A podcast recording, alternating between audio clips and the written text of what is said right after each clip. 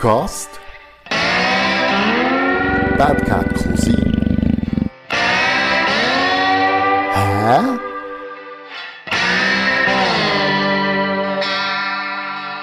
Bad Cat Cousin Freunde, Podcast Hä? Ich hocke wieder in der Stube bei fremden Leuten und das Mal hocken zwei Frauen mit mir zusammen am Tisch. Und es ist ein unglaublicher Hä-Moment, wo ich erfahren habe, was die zwei erlebt haben. Und heute wollen wir ein bisschen über das reden. Herzlich willkommen in meinem Podcast. Hallo. Vielleicht könnt ihr euch schnell vorstellen, dass die draussen ein bisschen wissen, mit wem das sie zu tun haben. Ja, also ich bin Chaka Kummer, ich bin die Mami von der Kadisha. Ich bin im Oberaargau daheim, fühle mich sehr wohl hier, bin eigentlich schon vom Oberland. Ein Oberländer. Genau. Ja, ähm, ich bin Kadisha Swift, ich bin 14 und ich bin Tochter von Jacqueline, genau. Das ist ja das ist eine recht besondere Geschichte miterlebt. Magst du ganz kurz, schnell erzählen, um was es geht? Also ich bin so gesagt entführt worden von meinem Vater ähm, nach Ägypten, weil also er ist Ägypter und meine Mama hat halt nichts davon gewusst, dass das so wird passieren und ich bin dann mit meinem Vater sechseinhalb Jahre zu Ägypten gewesen. Ja, genau. Du erzählst das mit einem Lachen im Gesicht. Das war nicht immer so. Gewesen. Aber dann gehen wir jetzt auf den Grund. Und das habe ich noch nie gemacht in einer Podcast-Folge, aber jetzt machen wir eine Triggerwarnung, wenn die Themen um Kindsentführung und Elternstreitereien ähm, triggern, dann musst du vielleicht die Folge hier rauslassen. Schacke. Darf ich Schacke sagen? Selbstverständlich. Gut. Sagen alle Schacken. Gehen wir mal an, ein bisschen an Anfang der Geschichte. Das ist eine, aus meiner Sicht eine Geschichte, wo, wo ganz viele Frauen, ich glaube typischerweise Frauen erleben, dass sie irgendwo auf Ägypten in die Ferien gehen und sich dort verlieben. Bei Ja. dir, bei dir hat die Geschichte auch so angefangen. Bei mir hat sie leider auch so angefangen, genau. In welchem Jahr steigen wir ein? Das ist schon lang her. Das kann ich glaube nicht einmal mehr sagen. So. Genau. Ja, ich bin mit der Kollegin, ich denke, dass ich glaube 22 war, mit der Kollegin auf Sharm el-Sheikh in die Ferien. Ja, habe dort eigentlich einen Typ lernen kennen, so wie sie auch. Aber gewusst kann ich äh, von allen Geschichten, die man gerne hört und alles, und nein, ja nicht den Araber raus, eigentlich die Finger davon gelassen. Wir sind dann zurück in die Schweiz und die Kollegin, ja, die hat dann Kontakt aufgenommen und ja, mein Mann dann zumal, oder zukünftig Mann, wie sagt man das, ja, hat dann eher die Telefonnummer von mir gehabt, und haben wir einfach zusammen schreiben und alles und ich hatte einen gehabt in mir selber, wo alle zusammen gesagt haben, lass die Finger davon, es ist ein Araber und sie sind alle gleich und ich selber hatte einfach das Gefühl gehabt, mal, das ist eigentlich ein cooler Mann und ich war eigentlich auch überzeugt, gewesen, dass man nicht auch in den gleichen Topf fallen und dass er sicher besser ist als alle anderen. Rosarote Wolke. Ja, wirklich. Die rot, also rosarote Brillen an, absolut. Genau, dann hat man da hin und her geschrieben dann war schnell einmal klar, gewesen, dass wir uns treffen wollen. Und dann bin ich dann eigentlich ziemlich schnell dort dahin, habe Ferien eingegeben bin dort zu ihm. Er hat dort gearbeitet, in einem Hotel. Im Restaurant hat er serviert, dann zumal noch. Ja, dann hat man sich nach vier Abend getroffen und so ein bisschen lernen kennen. Genau, dann hat es mich endgültig gefrutscht. Und dann bist du heim. Ja, ich bin heim und bin dann wieder in die Ferien dorthin. Wir hatten ein bisschen zu kehren zusammen, weil wir, ich wusste, er ist schon Moslem von Religion her, ich eigentlich von der Religion her nie so gelebt habe. Und äh, ja, da hat es manchmal schon Zeiten gegeben, wo wir sehr hässlich aufeinander waren, gestritten haben und wieder gefunden haben, nein, das kann nichts sein und hankerum. Ja, ist man dann wirklich auch über vier, fünf Jahre wirklich hin und her gereist und alle Ferien und alles Geld investiert, um ihn zu sehen. Und irgendwann habe ich dann einfach gefunden, so, und jetzt musst du einfach in die Schweiz kommen, wenn wir zusammen starten Ja, und dann hat er dann gefunden, ja, was soll ich in der Schweiz? Und hat eigentlich einen Zweifel gehabt, weil man von vielen Ägyptern auch gehört, dass sie eigentlich sehr gerne in die Schweiz kommen, Luxusleben und alles. Er hat wirklich extrem Mühe gehabt, weil er auch seine Familie dort hatte und mhm. all seine Kollegen und hat wahnsinnig Angst gehabt, weil er es nicht kennt hat. Er hat dann zumal auch den Job gewechselt, er hat mit italienischen Gästen arbeiten. Und äh, ja, Italiener vom Temperament her sind ja, nicht die Schweizer, aber eben das Europäische und der hat wirklich einen riesen Respekt davor gehabt. Ja, und dann ist der Behördenkrieg eigentlich losgegangen bei mir. Ich musste ihn einladen, musste Bürger finden, dass ich ihn hierher nehmen Und dann hat er tatsächlich ein Visum bekommen für die Schweiz. Und dann ist er das erste Mal in die Schweiz gekommen? Dann ist er das erste Mal in die Schweiz gekommen, ja. Genau. Das erste Mal Schnee, so richtig, wie man sich das vorstellt. ja, genau. Ja, es war nicht einfach für ihn. Vor allem auch die Sprache. Er ist sehr sprachbegabt. Und äh, hat dann gefunden, es ist ganz anders als Ägypten Hunger und hat auch Mühe gehabt, dass sie so frei leben, dass Frauen hier anders leben als die Hunger.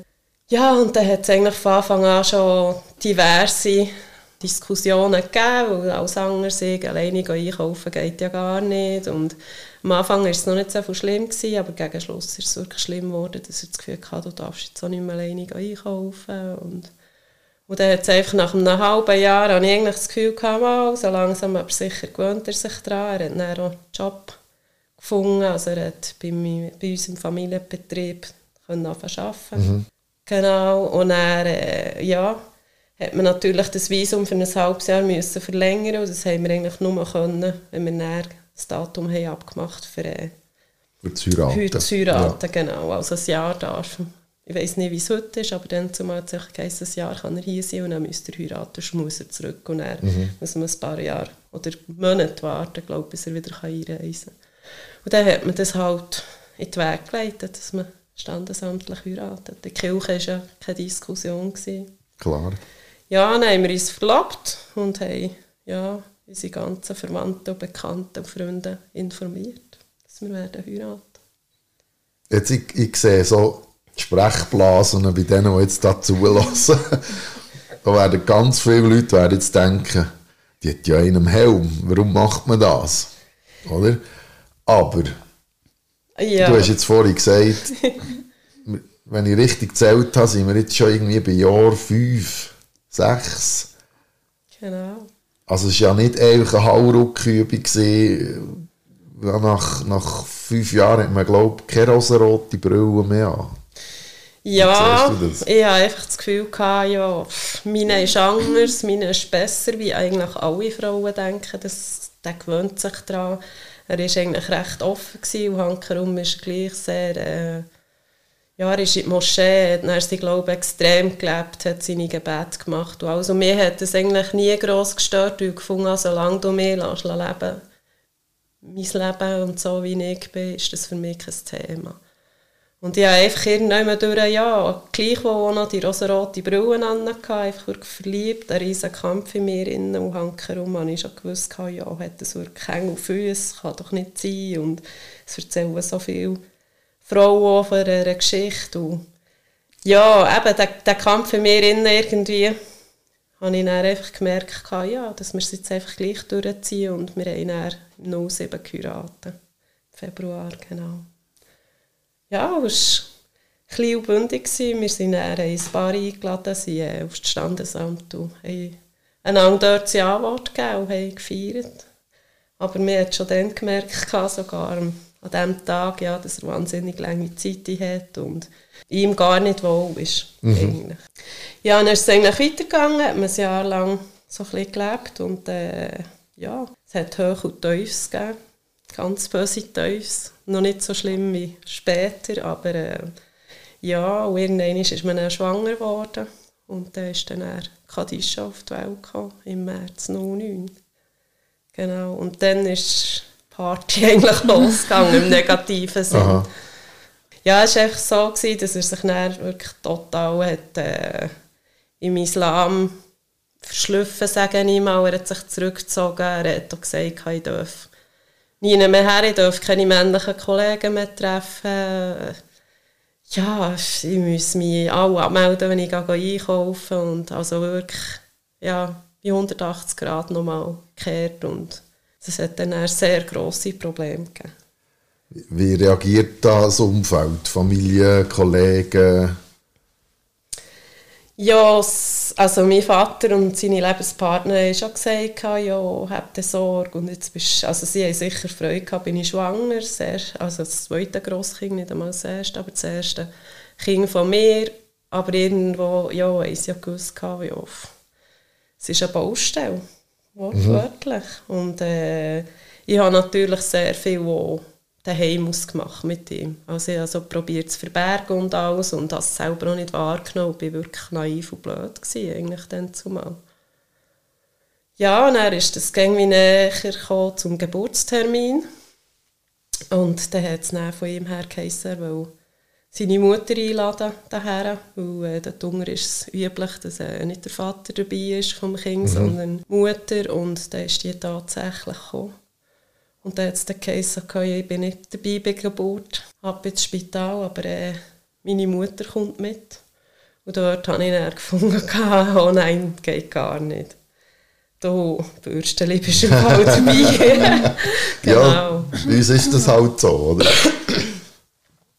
Ja, genau. Und er hat mich geboren und äh, ja, ich war einen Tag im Spital und hatte das Gefühl, gehabt, ja, ich kann Bäume ausreißen und Kadisha war auch gesungen und zwei. Gewesen. Und dann hatte ich das Gefühl, ja, also, dann gehen wir sofort heim. Und daheim hat es dann kurz um einmal geheissen, weisst du was, wenn du nicht zu meiner Mutter schaust und sie bedienst, wenn sie etwas zu essen will. Und wenn du es dann nicht herüberkommst, kann ich den anderen heiraten und Kinder machen. Und für mich ist das wirklich so wie ein Schlag ins Gesicht gewesen. Dort bin ich dann das erste Mal aufgewacht und dachte, nein, jetzt hast du ein zwei Tage altes, drei Tage altes Baby daheim und hey, was sagt der eigentlich? Also dort sind bei mir wirklich Träume zusammengefallen, wie Seifenblätter zerplatzt und dort habe ich eigentlich das erste Mal gemerkt, hey, du hast einen riesen Scheiß gemacht, jetzt hast du ein kleines Baby daheim, ein gesundes Baby und hast einen Mann, der voll nicht zu dir steht. Keine Ahnung.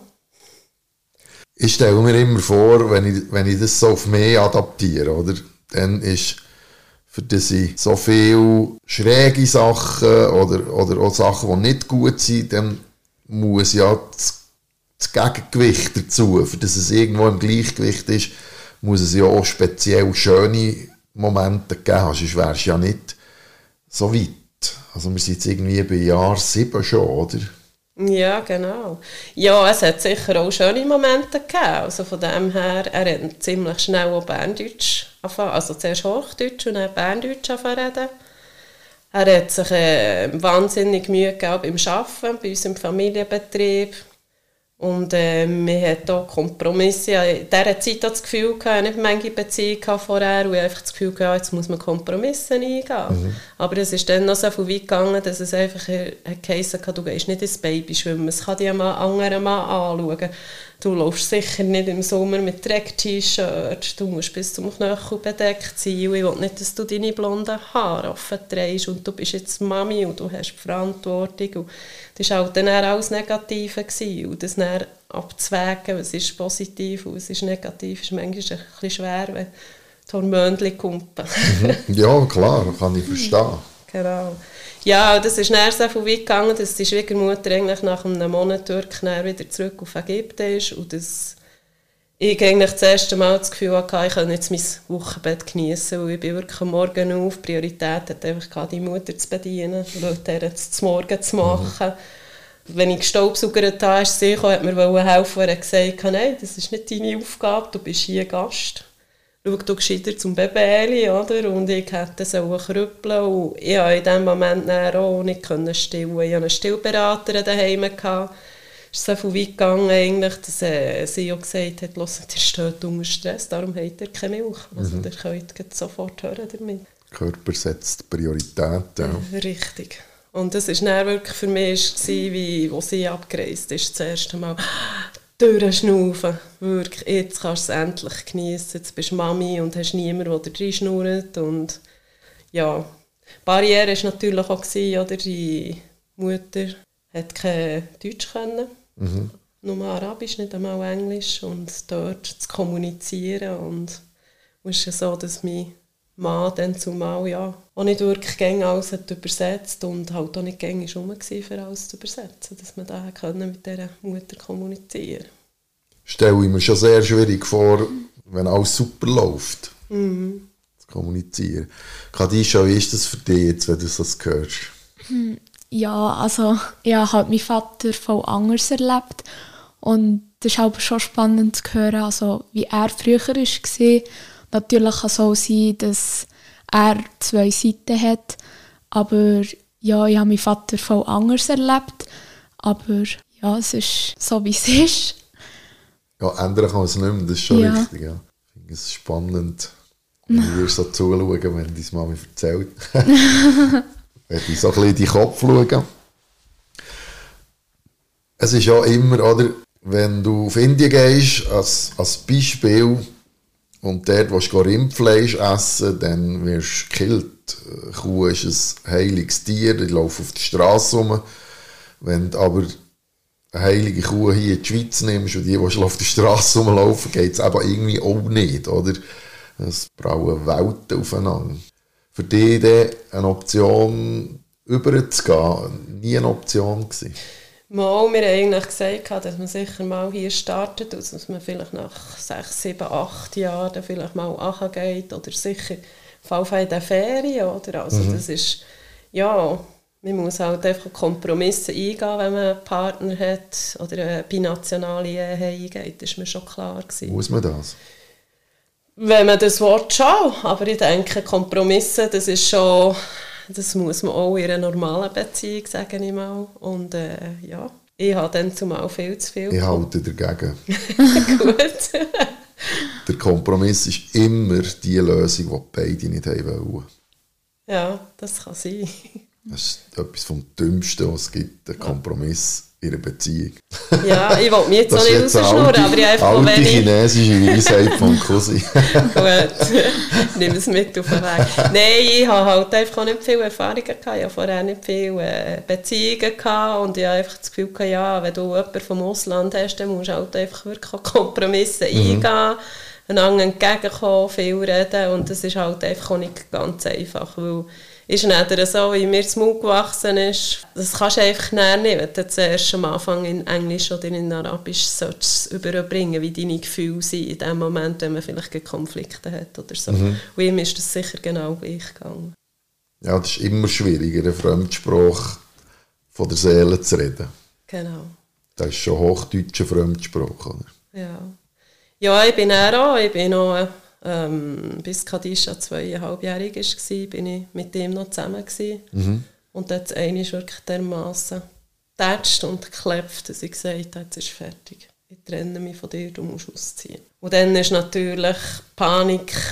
Ich habe dann sofort meinen Vater angerufen und sie, ja, verräum den Pass und dann wird ich Kadisha nehmen. Und wir hatten schon vorher gäng Sachen gehört oder von Kindsentführungen und das war eigentlich bei mir auch im Hinterköpfchen und das war dann ein Riesenfuhr. gewesen. Ich weiss auch nicht mehr genau, äh, was alles ist abgegangen. Auf jeden Fall für ihn ist eine Welt zusammengestürzt.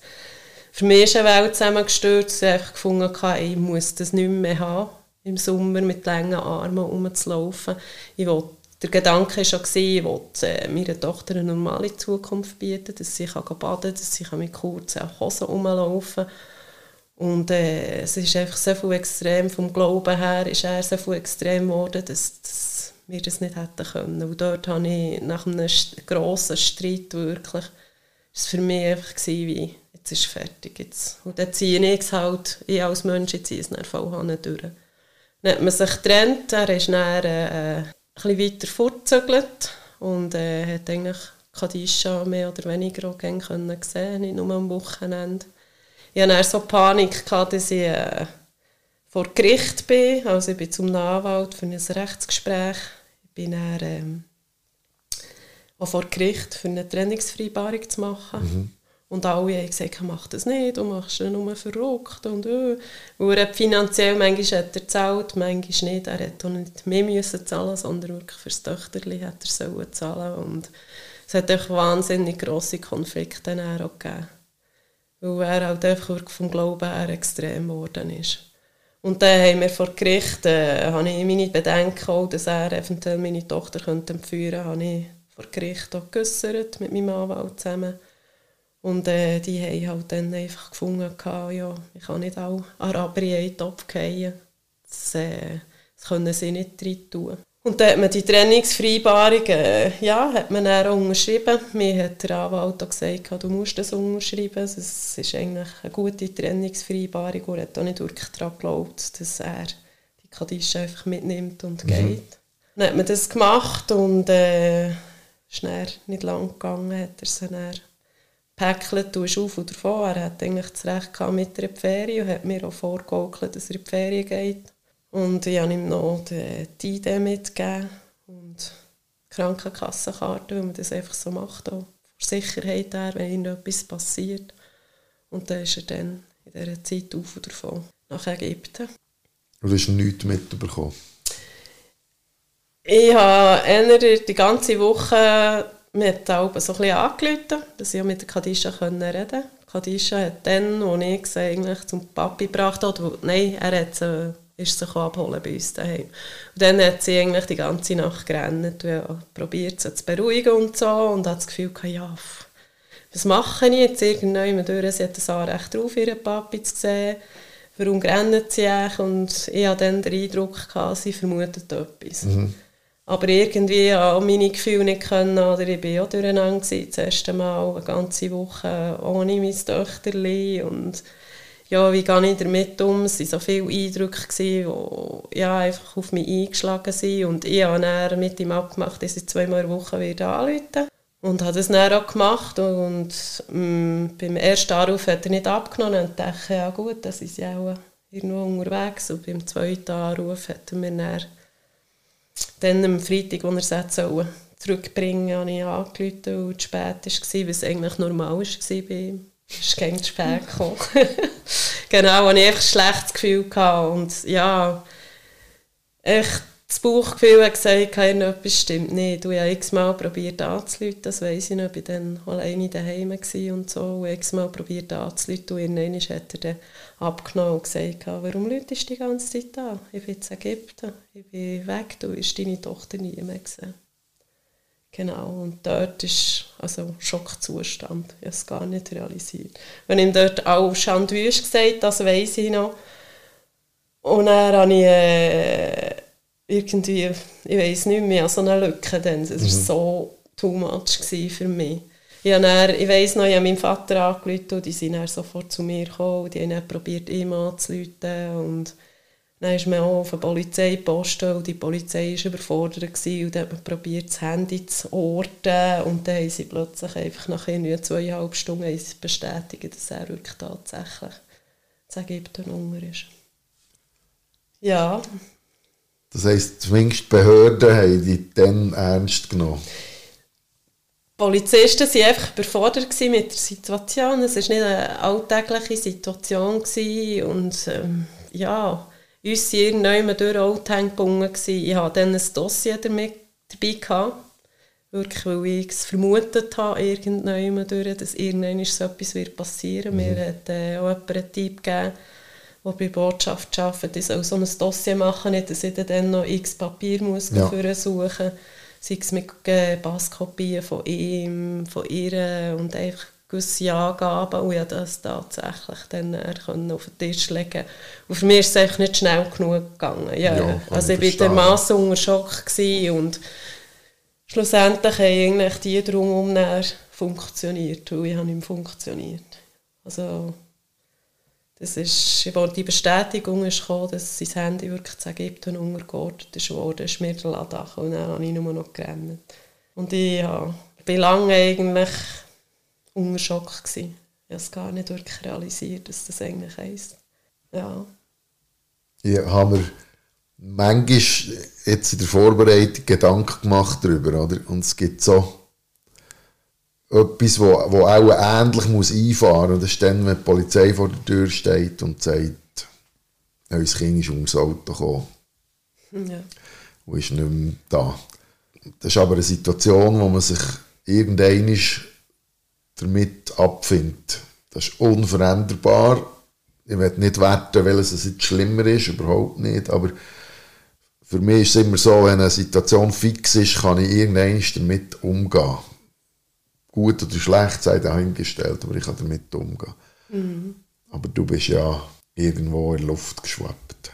Kann man das so sagen? Ja, absolut. Ich habe gerne gesagt, ich habe viel mit den Kollegen darüber diskutiert. Ich habe von Anfang an eigentlich offen darüber geredet, über das, was mir ist passiert weil ich einfach Kadis schon nicht lügen wenn man neue Leute lernt kennen und dann kommt automatisch in hast du auch Kinder und alles. Und ich habe viel mit ihnen darüber diskutiert, was ist schlimmer, ein Kind, das stirbt und man weiss, es kommt nie mehr zurück, mhm. oder einfach das Kind und hat kein Lebenszeichen.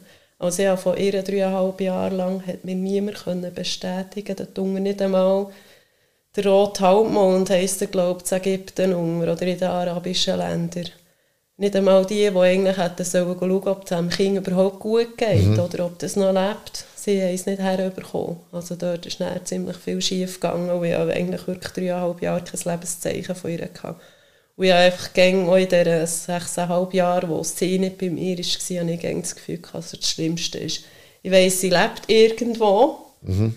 aber äh, ob es ihr gut geht, ich habe keine Ahnung. Ich habe auch nicht gewusst, kommt sie jemals zurück oder nicht. Also, Bist bist du dir sicher gewesen, dass, sie, dass sie lebt und dass es ihr gut geht? Ich habe nach dreieinhalb Jahren das erste Mal Weihnachten, dann am 24. Dezember, mit ihr können telefonieren Aha. Aber schon dann hat sie eigentlich kein Deutsch mehr können am Telefon. Und hat mit ein bisschen, also ein bisschen Arabisch, ein bisschen Englisch und eher Arabisch. Und was redet man mit einer Tochter, die man nicht mehr kennt? Schwierig, ja, kann ich mir vorstellen. Ja, also es ist wirklich, es ist auch ein zwei-, dreiminütiges Gespräch gewesen. Und dann war ihr Papi dann auch im Hintergrund und hat auf Hochdeutsch gesagt, ja, Kadisha, sag jetzt, du willst nicht mehr zurückkommen. Und äh, ja, man hat echt gemerkt, dass es von mhm. hinten ein riesen Druck ist. Und man hat dann eigentlich dann bei diesem Telefongespräch, das hat man eigentlich nur oder das haben wir nur können haben, weil die Behörden Druck haben gemacht Wir haben auf die Behörden hier Druck gemacht und das ist dann so viel weit gegangen, dass die Botschaft dann wirklich dort geschaut hat, dass zumindest der Kontakt aufrecht kann ja. Und äh, ja, er hat dann einfach gesagt, ja, ihr, ihr könnt äh, Kontakt haben mit ihr, wöchentlich einmal telefonieren. Weil ich dann hier sowieso das Sorgerecht hatte. Und äh, hatte dort das Sorgerecht beantragt, weil sie mir das gerade von den Behörden her. Und das hat er natürlich gemerkt, herausgefunden, dass ich dort das Sorgerecht auch beantragt habe. Und dann hat er eigentlich nach etwa fünf Mal telefonieren.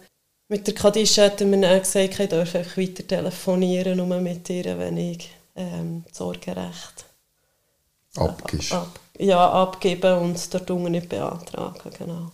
Und dann habe ich gefunden, ich habe nichts mehr zu verlieren darauf gehe ich nicht ein. Mhm. Und dann ist der Kontakt zu ihr eigentlich wieder abgebrochen. Wieder weg, der Strohhalm. Ja gut, das war ein Gespräch von zwei, drei Minuten. Mhm. Was redet man mit einem Kind, wo man nicht Teil hat am Leben und er die Sprachbarriere. So, jetzt gibt es ein bisschen Werbung. Hast du gewusst, dass der Podcast auch kannst unterstützen Ganz einfach, indem du das Patronat für eine Podcast-Folge übernimmst oder einen Werbejingle, den wir für dich produzieren lassen, schalten. Oder du kannst auch einfach per Twint auch 5 Lieber spenden mit dem Vermerk Podcast haben. Danke vielmals an alle, die, die das schon gemacht haben. Die Angaben dazu findest du in den Show Notes. Jetzt machen wir da mal einen Schnitt und blenden mal zur Kadisha. Du bist dreieinhalb, wo du vermeintlich in die Ferien gehst mit deinem Vater. Hast du irgendeine mhm. Erinnerung an das?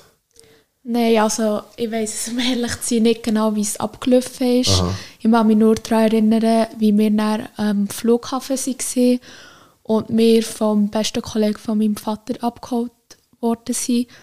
Und dann sind wir zu seiner Familie heim. Und ab dort kann ich mich eigentlich auch nicht mehr genau daran erinnern. Aha. Genau. Ja, dreieinhalb, das ist äh, ja. schwierig. Äh, dass man da eine genaue er Erinnerung daran hat. Mhm.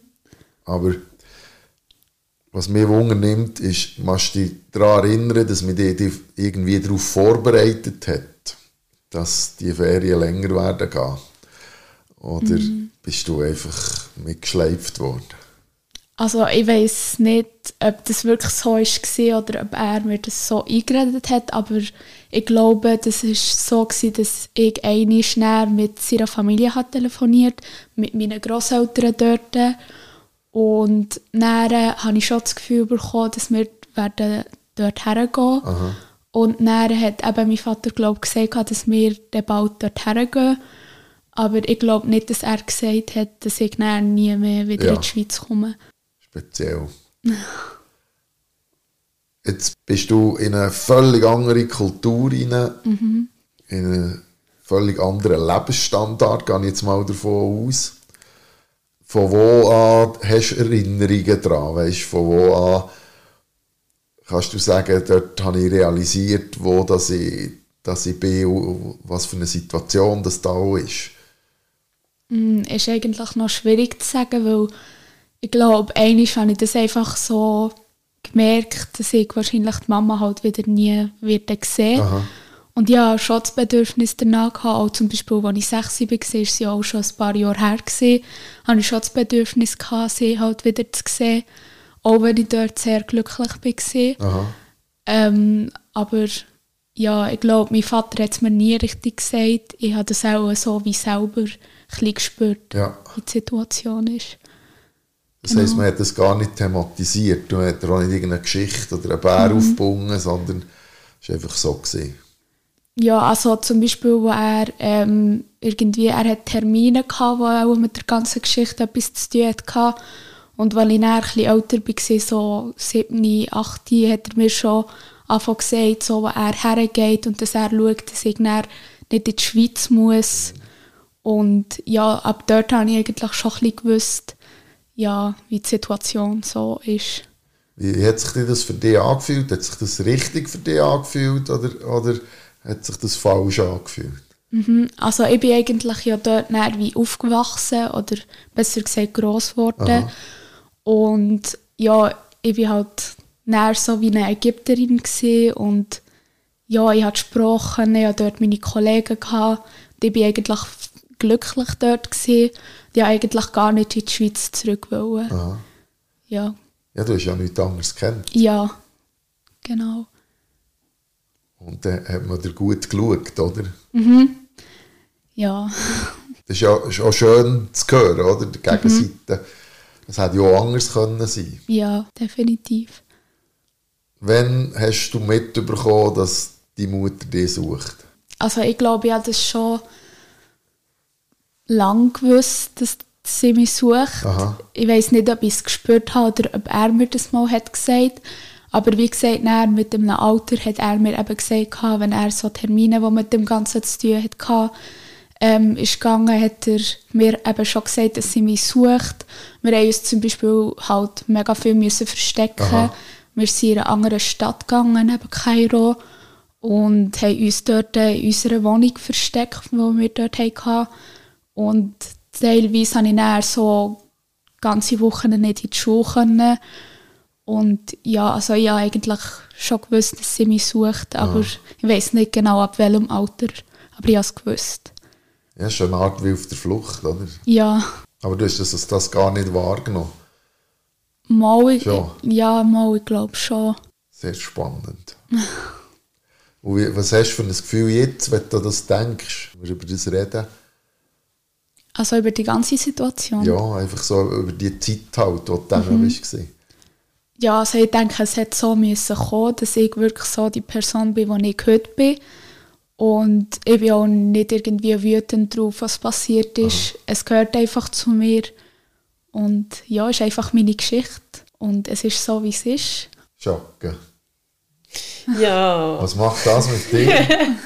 Ja, es ist krass. Wir sind, wenn ich so zurückdenke, wir haben äh, auch probiert, Kadisha illegal zurückzuholen, weil auf Behörden dann zumal man sich nicht wirklich können verlassen Wir haben äh, 250'000 Euro in Sand gesetzt. Versprechungen von ähm, sozusagen sogenannten Detektiven, die uns eben versprochen eigentlich, dass sie Kadisha zurückbringen. Wir haben eigentlich wirklich probiert, äh, mit der Familie zu reden. Mein Vater ist dann auch angereist, hat probiert, von Familienoberhaupt zu Familienoberhaupt äh, eine Lösung zu finden. Ja. Schlussendlich sind wir dort eigentlich nur für, wortwörtlich verarscht worden. Tut mir leid für den Ausdruck. Ja, es ist so, wie du es... genau. Nein, und äh, das war Horror. Gewesen. Also wir, äh, wir hatten eine harte Zeit gehabt und ich hatte dort auch manchmal das Gefühl, gehabt, mein Vater der ist wirklich, der ist eigentlich gängig, wenn wir dort gereist sind für eine Gerichtsverhandlung, immer wieder einen Zugriff geplant, der in die Hosen ist. Der ist wirklich jedes Mal ist er mitgekommen und er hat jedes Mal wahnsinnig darunter gelitten. Also es ist so viel weit gegangen bei einem Gerichtsprozess, wo er Kadishas Papi hat müssen in die Augen schauen und er gibt ihm noch so die und lacht nur blöd und dort habe ich wirklich das Gefühl, jetzt geht mir tot um. Also, wirklich für mich selber. Ich habe gelernt, ich habe psychologische Hilfe in Anspruch genommen, wo ich gemerkt habe, das frisst mich auf und ich kann nicht mehr damit umgehen. Ich glaube, ich habe dort so ein bisschen Distanz gewonnen. Klar, das hat geschafft in mir, innen, aber ich habe gewusst, hey, ein gewisses musst du einfach, für das du auch vorkommst, dass du nicht kaputt gehst an dieser ganzen Situation, probieren, einfach so ein bisschen ein zu bauen. Und echt zu sehen, dass auch mein Vater ja, so dermassen gelitten hat, ich würde fast behaupten, er hat mehr gelitten. Er hat mir nämlich einen Tag, nachdem das passiert ist, mit der Entführung gesagt, ich werde nie mehr lachen wenn du dein Kind nicht mehr zurück hast. Nie mehr werde ich von Herzen können lachen und das hat mir dann fast das Herz gebrochen. Also es ist wahnsinnig gut. Er ist auch der, der eigentlich die Hoffnung nie, nie hat aufgegeben hat, der mich wieder motiviert hat und wir schaffen das. Und er hat so viel Geld investiert, ich hätte es selber gar nicht können zahlen das Ganze. Ja, also wenn ich dann zumal wirklich äh, meinen Vater nicht hatte und die Leute um mich herum, ja, dann, dann wäre ich auch heute nicht mehr da, mhm. sage ich mal.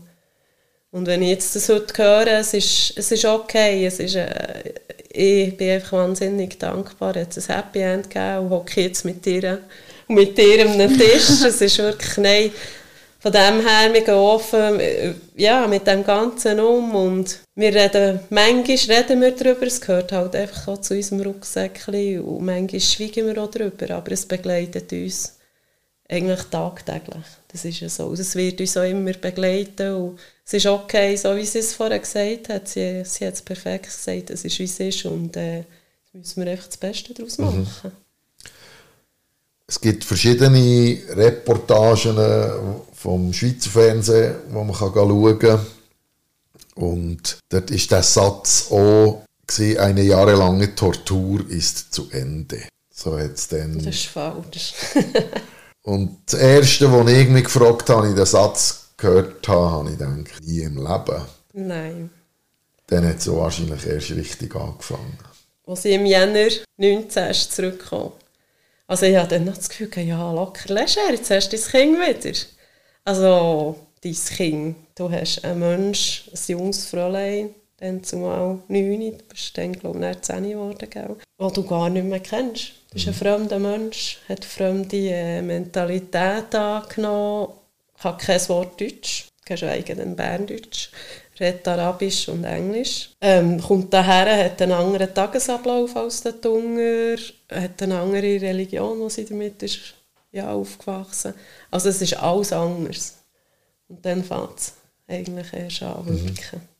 Also ich bin sowieso in der Zeit, als ich Hunger war und mit ihr dann von Ägypten ausreisen wieder zurück in die Schweiz. Ich bin das gar nicht realisiert. Ich war so in meiner Welt. Gewesen. Ja, schon irgendwann durch wahnsinnig Freude, hankerum eine riesen Angst in mir, was kommt jetzt? Und ich bin daher gekommen und gesagt, ja, was packen wir? Ja, schade, das rocken wir, wird eine geile Sache, jetzt habe ich mein Kind wieder. Und dann ist es losgegangen, ja. Man muss mal schauen, ja, dass sich das Kind ein bisschen integriert, wie lernt Deutsch und es ist so viel, was auf einem einbraut. Also da funktioniert man nur. Mhm. Kommen wir noch einmal schnell ein bisschen zurück, oder für mich ist das, das ist wie im Fernsehen, oder? Du redest von Zugriff und Suchen und gerade ist schon sagen, wir waren auf der Flucht, gewesen, wir mussten uns verstecken. Es ist ja eine Wahnsinnssituation, oder? Ein sechsjähriger Krieg mit Behörden von der Schweiz, aber auch mit Behörden von der Und irgendwann ist, ist ja das näher passiert. Kannst du von diesem Tag mal erzählen? Also dann, wo, wo sie... Wo, ihr gewusst habt, jetzt, ja. jetzt funktioniert es auch. Es ist eigentlich so viel weit gekommen, dass ich nach auch fünfeinhalb Jahren oder so wirklich das Gefühl hatte, ähm, ich kann nicht mehr, ich will nicht mehr, ich gehe daran kaputt. Also die Hoffnung ver verliert man nie. Die Hoffnung lebt immer weiter, aber ich habe einfach gemerkt, es nimmt meinen Alltag wieder zu geil ein.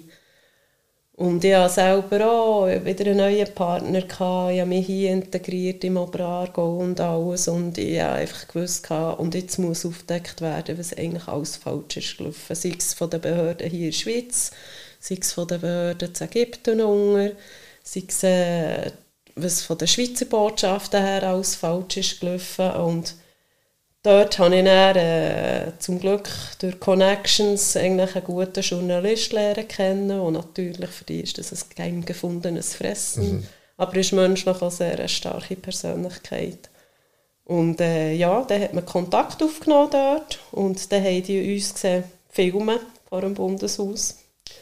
Und die von MEDA haben dann einen Wind bekommen damit und dann haben sie uns eingeladen und gefragt, was wollt ihr eigentlich? Und wir haben dann gefunden, ich und der Vater, wir wollen ein Gespräch mit dem Aussenminister, mit dem Herrn Gassis. Und dann sind wir eingeladen worden, ja, ins Bundeshaus und haben den Herrn Gassis getroffen. Und er hat mich dann gefragt, was erwartet ihr? Habt ihr das Gefühl, ich kann, ich euch das zurückbringen?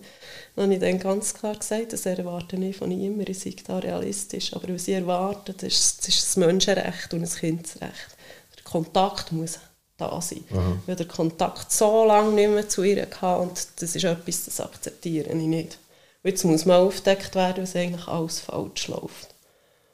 Und somit ist das näher so ein bisschen ins Rollen gekommen und dann hat er mir wirklich versprochen, hört, ich kann euch wahrscheinlich eure Tochter nicht zurückbringen, aber ich verspreche euch, dass ja, ihr werdet Kontakt haben mit eurer Tochter.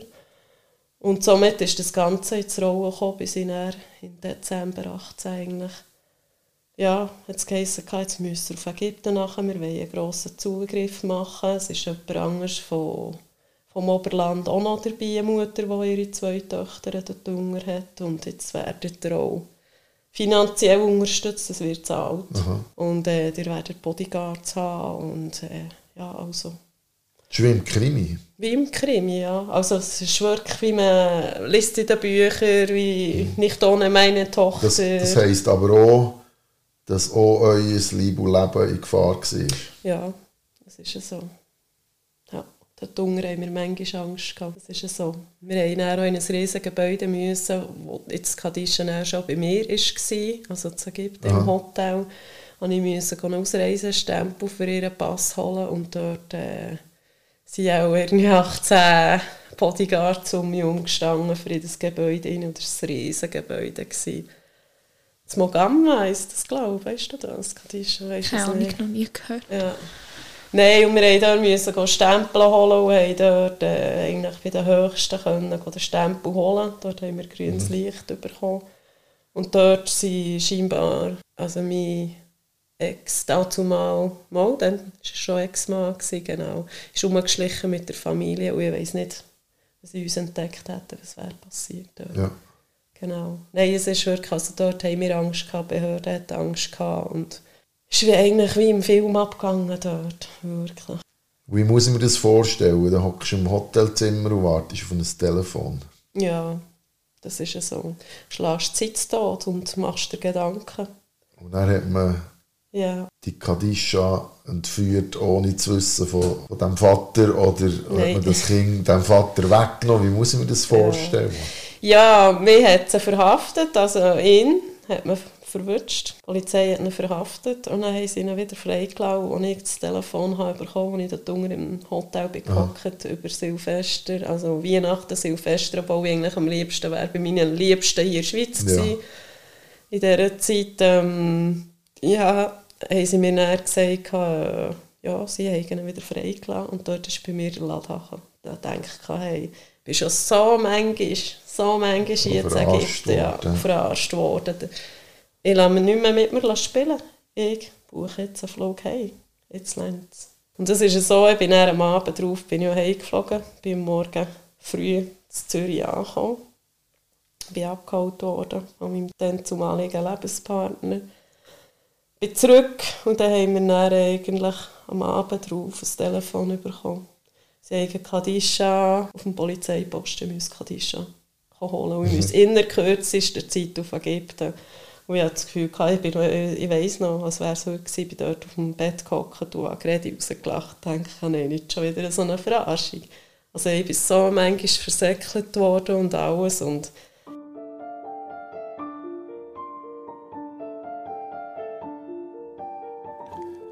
Jetzt scheint es endlich so weit zu sein. Nach einer jahrelangen Odyssee bekommt Jacqueline die Meldung, die Kadisha sei scheinbar sicher auf einem Polizeiposten in Ägypten. Das heisst, noch einmal einen Flug buchen, noch einmal zurück auf Ägypten. Was alles dazugehört, bis man diese Tochter nach sechseinhalb Jahren wieder in den Armen haben kann und wie es dann ist, wenn sie zurück in die Schweiz kommt und wie das für Kadisha war, die ganze Trennung von ihrem Vater und er hier in der Schweiz wieder anzukommen, das erfahrst im zweiten Teil von dieser Podcast-Folge «Entführt». Podcast Bad Cat Cousin Hä?